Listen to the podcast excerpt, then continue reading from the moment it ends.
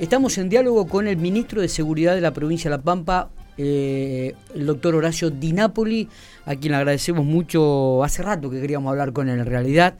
Eh, sabemos que tiene una agenda muy cargada, pero antes de cerrar el año me dijo, vamos a tener una notita, Miguel, y ha cumplido. Así que le agradecemos mucho. Horacio, buenos días, gracias por atendernos. Bueno, Miguel, Matías, ¿cómo les va? ¿Cómo andan? Buen día. ¿Cómo estamos? ¿Bien? Bien, bien, bien, bien. Bueno, mucho trabajo, pero bueno, mucho laburo. esto es así, acá es así y va a ser así siempre. Bueno, ¿eh? bueno este, para no aburrirse tampoco, y eso está bueno también, Horacio. Cuéntenos un poquitito eh, si tiene que hacer una evaluación de lo que ha sido este 2021, por dónde arrancaría y cómo, qué, qué resultado este, manifestaría. Mirá, Miguel, si tenemos que arrancar cronológicamente ha pasado tan rápido, todo tan rápido, con tantas cosas realmente, tantas cosas al límite, porque recordemos cómo, cómo empezó este año con la pandemia. Eh, yo ayer estaba viendo los números. Y terminamos con la pandemia. Y terminamos con la pandemia, pero, pero un gran atenuante que es la vacunación. eso no le había errado a nadie, eso, porque si algo nos tiene que dejar tranquilo hoy, estar vacunados. Pero eso no significa que nos tenemos que entregar. Obvio. Porque, porque era, era, era previsible que y ya no, si no teníamos vacunas y, nos costaba que la gente use barbijo, Miguel, yo sospechaba y charlábamos en, entornos acá internos del ministerio cuando cuando cuando nos vacunaban a la gente, la gente se iba a empezar a despojar del barbijo, porque iba a pensar que todo esto terminó. Y fíjate vos lo que está pasando ahora, ¿no? Sí, sí, es verdad. Sin, descuidar, reitero, sin descuidar la, pérdida de vida y sin descuidar la capacidad de internación que por supuesto es muy, mucho más chica de la que de la que teníamos al comienzo. Pero, pero bueno, no, no, no, no, no hay que enfermarse. Y yo lo que no quiero es enfermarme. Entonces, esas son las medidas que hay que hay que seguir guardando, porque además estamos ya habituados a cuidarnos, porque tuvimos un año y medio de cuidado usar el barbijo, de no compartir el mate. Yo ahora veo que, se empezó a compartir el mate, Miguel, como, como, como antes la pandemia. Claro. Y nos estamos equivocando en Nos estamos equivocando porque nos contagiamos, nos enfermamos. Está bien, vos me vas a decir tal vez, no nos vamos a morir. Pero la pucha, tenemos que pensar que nos vamos a morir para tomar mate. No, no, obviamente. No, no, y, además porque los, números vuelven a, a, asustar un poco, ¿no? Esta, esta es la realidad también. Eh, no, no, y has visto vos en una semana lo, lo, que se ha incrementado, pero no solo. Eh, el reflejo nuestro sigue siendo el mismo. Fijémonos que cuando empezó en Europa todo esto, hmm. al poco tiempo ya lo teníamos acá, en la misma, en la misma, en la misma sintonía. Entonces. Eh, Horacio, ¿qué, trabajo está haciendo del ministerio desde esta óptica, no? principalmente en los controles de puestos camineros y eso. ¿Han intensificado el trabajo? Sí, ahora lo que se está, sí, en los puestos camineros por dos circunstancias. Fundamentalmente el programa Cuidar Vidas, sí. que es el que lanzamos no hace mucho tiempo, Miguel, y bueno, volvemos siempre a lo mismo. Eh, se, plantaron eh, controles policiales juntamente con salud, no por pandemia solamente, sino por eh, el control de velocidad, el control de cuidado de la gente en las rutas. Las mm. rutas Sabemos que ahora la gente va a hacer mucho turismo interno en el país y nosotros tenemos rutas que son largas, rutas que el que no la conoce, nosotros los pampeanos las conocemos, sabemos en dónde estamos, pero hay gente que viene de Buenos Aires, se levanta a las 4 de la, de la madrugada y piensa que va a llegar a Bariloche de un saque.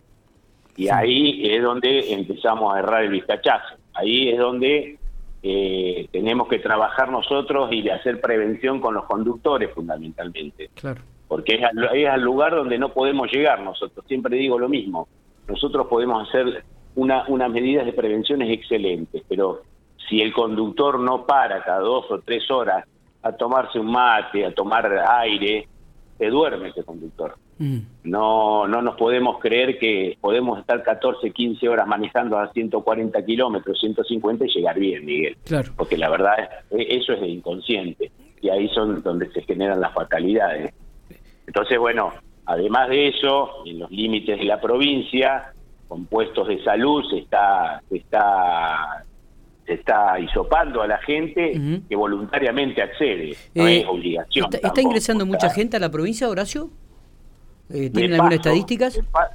De, paso hay mucho. No, todavía no la recibí la nueva, porque la lanzamos hace muy poquito el programa, lo voy a tener sobre mediados de enero, y ahí, ahí, ahí vamos a tener un número importante porque también, Miguel, viste que, se trabaja mucho con la aplicación. Claro. La aplicación de Pampa Seguridad Activa, eso nos da los resultados.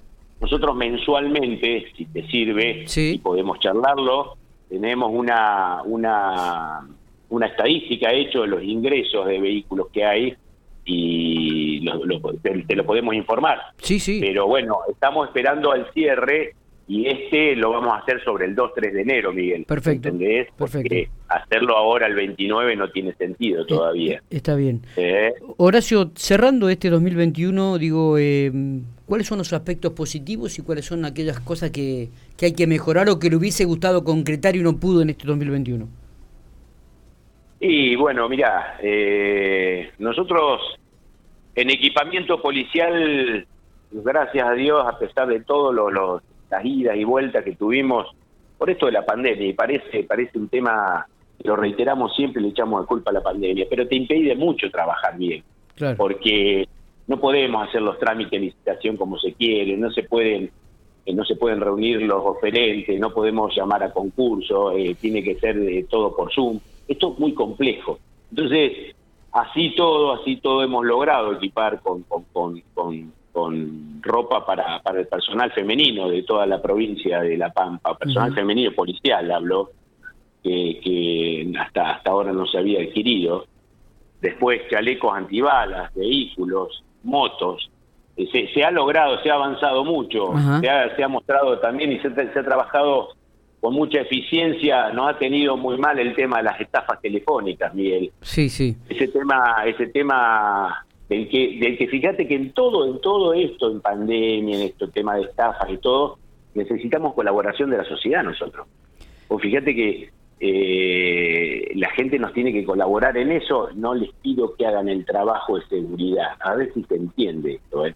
porque por ahí alguno dice, no, no, no quieren tener trabajo, no, no, a lo que me refiero es que tiene, tiene que la gente estar atenta, que si no tiene que atender un teléfono fijo que no lo atienda, eh, que si te llaman a un celular de un teléfono que no tenés identificado quién es, hay que cortar. Eh, no se pierde nada cortando, al contrario, se gana mucho cortando. Y, y, también cuando vamos a un cajero, nosotros estamos atentos, policía está muy atenta siempre a través de las cámaras de videovigilancia y todo, de cuando una persona se va arrimando a un cajero o está dentro del cajero con un teléfono en el oído.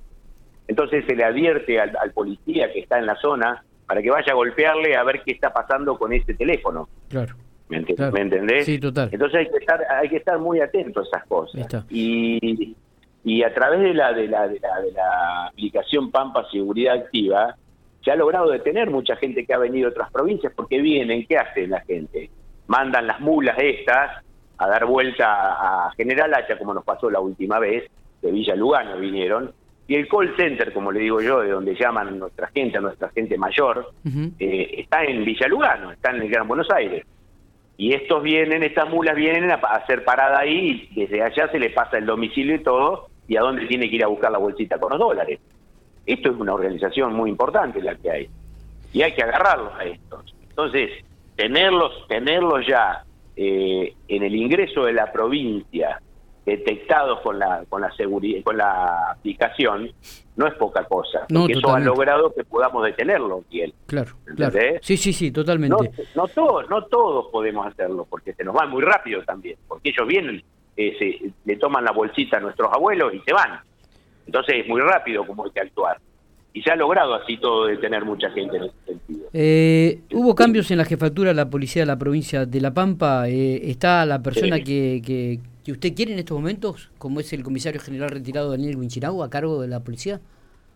Sí, sí, Daniel Winchinau es un tipo, es una persona que, que tiene mucha experiencia. Ustedes lo conocen casi mejor que yo, Miguel, seguramente. Es verdad. Daniel es una persona que ha trabajado, ha trabajado mucho en la parte operativa, muchísimo en la policía, tiene una gran trayectoria.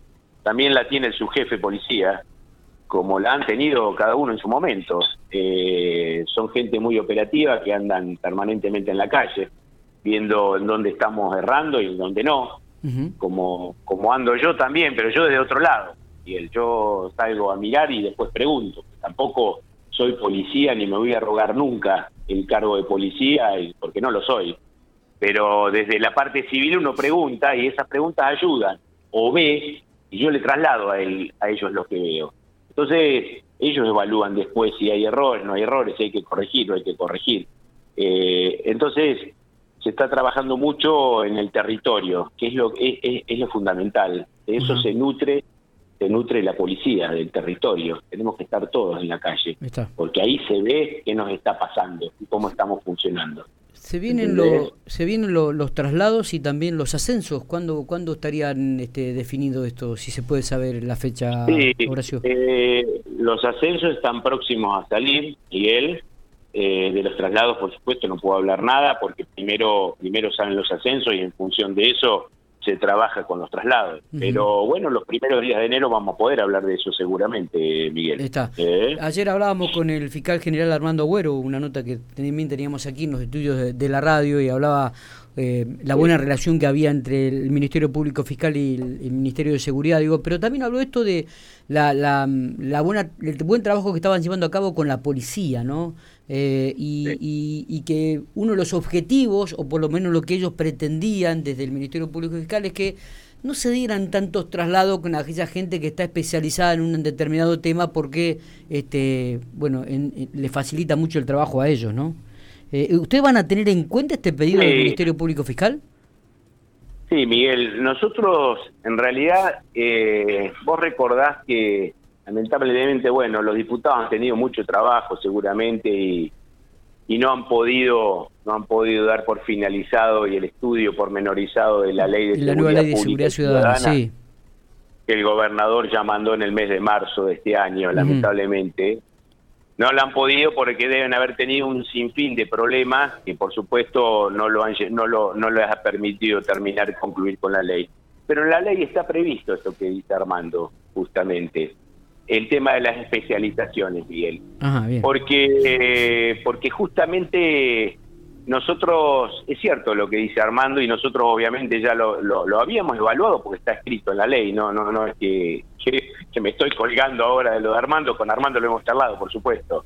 Pero es cierto, si nosotros especializamos a una persona, vamos a dar un caso hipotético, brigada de investigaciones y tenemos un, un oficial o persona ya armada en Brigada de Investigaciones y, e hicimos una inversión en recurso humano en esa persona, en esa unidad especial, nosotros no podemos, salvo, salvo que tenga alguna cuestión muy seria, por supuesto, no podemos trasladarlo a la comisaría de la Maruja a ser netamente operativo, porque esa persona está especializada en eso, invertimos mucho en este tema. Está previsto en esa ley que las brigadas de investigaciones de la provincia dependan de un director general, Miguel. ¿Entendés? Ah, Entonces, que, que, hace una verdadera especialización en, la rama esta. Como también está previsto en la unidad funcional de género, que las unidades funcionales de género no dependan de cada una de las regionales, Miguel, sino que dependan de un director general y todas trabajen en la misma sintonía. Entonces ahí ahí eso eso extender a la profesionalización de nuestra policía. Está bien. Así de, esta forma es en toxicomanía, de esta forma es en seguridad rural, hay muchas cosas las que hay que tener presente en esto. Porque si no, si no malgastamos el recurso humano y no profesionalizamos lo que realmente le gusta al policía.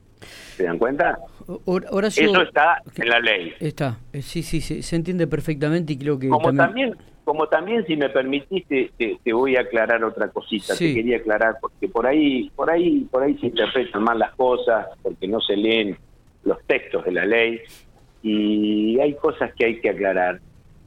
Eh, en la ley, en el proyecto, y disculpa que te, tome este tiempo, Miguel, pero vale la pena aclararlo. A ver. En, esta, en este proyecto de ley está pensado también extender a 30 años de servicio del suboficial y a 35 años de servicio del suboficial que ingresa a la policía.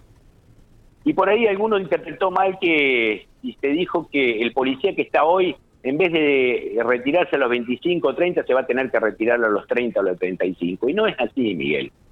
Porque si al policía que está hoy trabajando, nosotros, nosotros eh, inconscientemente queremos extenderle el tiempo de, de, estadía en la policía, es, totalmente inconstitucional eso, Miguel. Porque, porque yo firmé un contrato laboral cuando ingresé a la policía que me dice que a los 25 años, si soy suboficial, me puedo retirar, y a los 30 años me puedo retirar si soy oficial. Bien. Y eso no lo podemos cambiar, porque ese es un régimen laboral ya acordado cuando ingresé a la policía. El de los 30 y 35 años lo será en caso de salir la ley, estoy hablando, por ah, supuesto. perfecto. Para, el que ingresa a partir del día que sale la ley. Después de la ley, claro. ¿Se, entiende Se entiende, perfecto. lo, otro, lo otro es totalmente inconstitucional, es romper una relación laboral, una, un acuerdo laboral que yo suscribí el día que ingresé a la policía. Yo no le puedo cambiar la regla de juego sobre la marcha. Imagínate, sería una, una locura eso. Pero gracias por dejarme aclararlo esto, porque sé que hay una confusión al respecto y no debería haberla la confusión.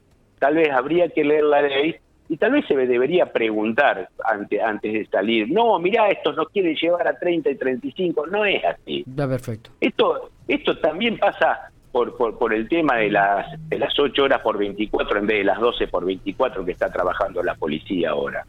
Que le aclaro, te aclaro una cosa, Miguel. A mí me parece mucho, mucho, mucha hora trabajando un policía 12 horas. Total, no, no, no es que soy extraterrestre y a mí me parece bien, porque ese policía, además de trabajar 12 horas, tiene 6 horas de adicional que tiene que hacer para, para poder engrosar un poquito más su sueldo. Pero bueno, también estamos trabajando para darle alivio y que sean 8 horas en vez de 12 diarias. ¿Eh? Lo que pasa es que lo que hay que hacer no son no tomar, disculpa Miguel que te interrumpa, pero no no hay que tomar medidas eh, así espasmódicas y causar un mal peor. Cuando se lance esto, que lo vamos a lograr, cuando se lance, eh, tiene que ser ordenado y dar la respuesta que estamos dando, tal vez mejor inclusive, porque el rendimiento del policía va, va a ser mucho mejor. En cuanto a lo humano hablo. ¿Me entendés? Totalmente. Entonces, eh, bueno. Dinapili, eh, hace referencia a que los diputados tuvieron seguramente mucho trabajo y no pudieron terminar de esta, esta ley. Eh, ¿Lo dice enojado o, cree que los diputados están retrasando esta ley? No, no, no, no, no. Quiero pensar que no, porque nosotros tuvimos permanentemente a disposición siempre. Eh, son 419 artículos, Miguel. Ese es el tema. Entonces, no son, no es para tratarla rápidamente yo los entiendo, han tenido, no es nada más que la ley de seguridad pública y ciudadana la que tienen. Por supuesto, por supuesto que a mí me hubiese gustado que la, aprueben, por supuesto, para poder empezar a reglamentarla, porque detrás de esa ley hay muchísimo trabajo más, te diría, Miguel, que la reglamentación de cada una de las cosas que tenemos que hacer es muchísimo trabajo. Pero bueno, ellos tienen que evaluar las cosas seriamente el cambio que sí se viene con esa ley es muy importante, es muy de fondo a nivel nacional inclusive vamos a sobresalir. Pero bueno, vamos a seguir trabajando con eso. Y estas cosas hay que ir aclarándolas, pero no para los diputados, por supuesto, porque ya lo saben que es así, sino para el personal policial, que tengan tranquilidad, que no es la ley del diablo esta, todo lo contrario. Hay un montón de derechos que, que, que les estamos haciendo eh, otorgando al personal policial de recurrir a una resolución que es un derecho constitucional que lo tiene todos los argentinos de la que viven en el piso nuestro de la República Argentina, pero no lo tiene el policía nuestro poder recurrir a una resolución y tener instancias de apelación. Entonces, bueno, esas son las cosas que hay que tener en cuenta. No, no lo digo enojado, ¿eh? No lo digo enojado para nada. No, no, no me puedo enojar con alguien que tiene trabajo también. Están trabajando. Es como todo esto. Eh, Horacio, bueno, le, agradecemos mucho estos minutos que ha tenido para, para Infopico. Em, queremos que, que, termine bien el año, que comience mejor el 2022, que, que puedan cumplirse los objetivos desde lo institucional y, que cada día, como usted dice, este, mejoremos en cuanto a la calidad de, de, la seguridad en la provincia de La Pampa, porque es en beneficio del vecino, en beneficio del pampeano y de la pampeana. Yo, bueno, a vos agradecerte siempre, Miguel, porque han estado y pedirte disculpas, como le, he dicho a varios periodistas, porque por ahí uno no puede atender y no es que no quiera. Yo me levanto a la mañana y no sé la verdad para dónde vamos esa mañana. nosotros trabajamos en una montaña rusa, Miguel, acá, eh, al límite y sin margen de error. Esto no es algo que está que está preparado, este, esta, estas palabras, pero así se trabaja. Y los errores, bueno, hay que asumirlos y hacerse cargo. Como ministro me tengo que hacer cargo, Miguel. Y así vamos a seguir trabajando. ¿eh? Que termine bien el año y que comience mejor el 2022. Abrazo grande y gracias por atendernos. Bueno, gracias, Miguel. Te mando un abrazo a vos y a tu gente.